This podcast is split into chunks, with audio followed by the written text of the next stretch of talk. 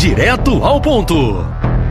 O que mais tem se noticiado em todo o país é a questão da violência, dos ataques nas escolas.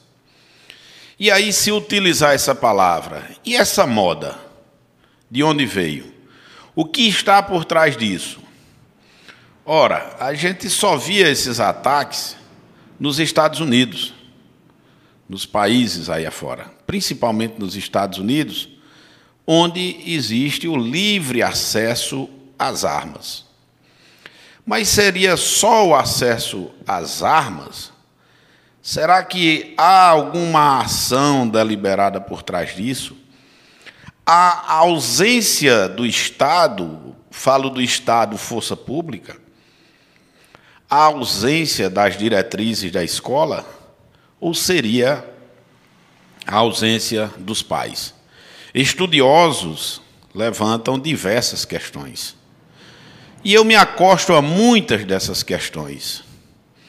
Porém, antes de enfatizar, é preciso que a gente afaste todo e qualquer pensamento político partidário. E aí tem isenção completa de falar do assunto.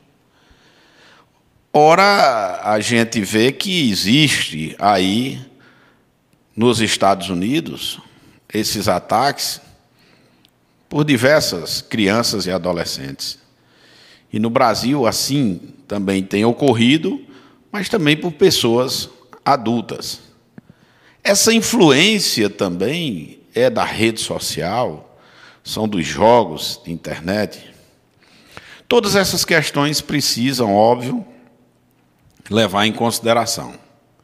Porém, como aqui eu tenho que dar a minha opinião, eu digo que o principal motivo, digamos, o principal tempero da violência foi o discurso de ódio implantado durante muito tempo.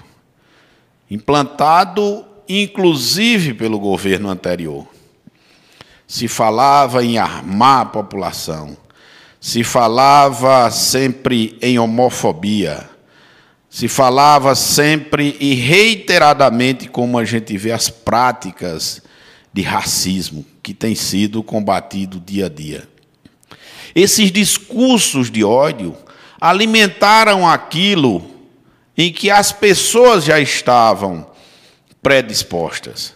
Isso por conta da ausência de muitos atores da ausência do Estado com a sua força pública, da ausência dos pais na educação e fiscalização dos filhos, do comodismo destes quando chegam e que é bem melhor acalentar a criança com o celular, com o videogame, do que ter uma conversa, de ter um assunto em família.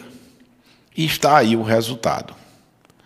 É preciso que a sociedade reflita.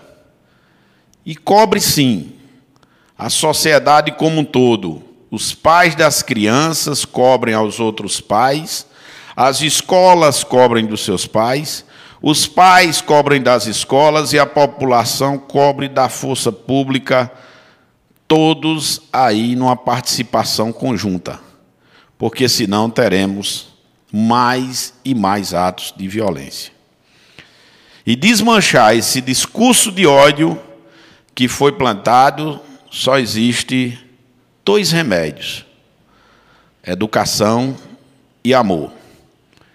Valdeci Filho, direto ao ponto. Direto ao ponto.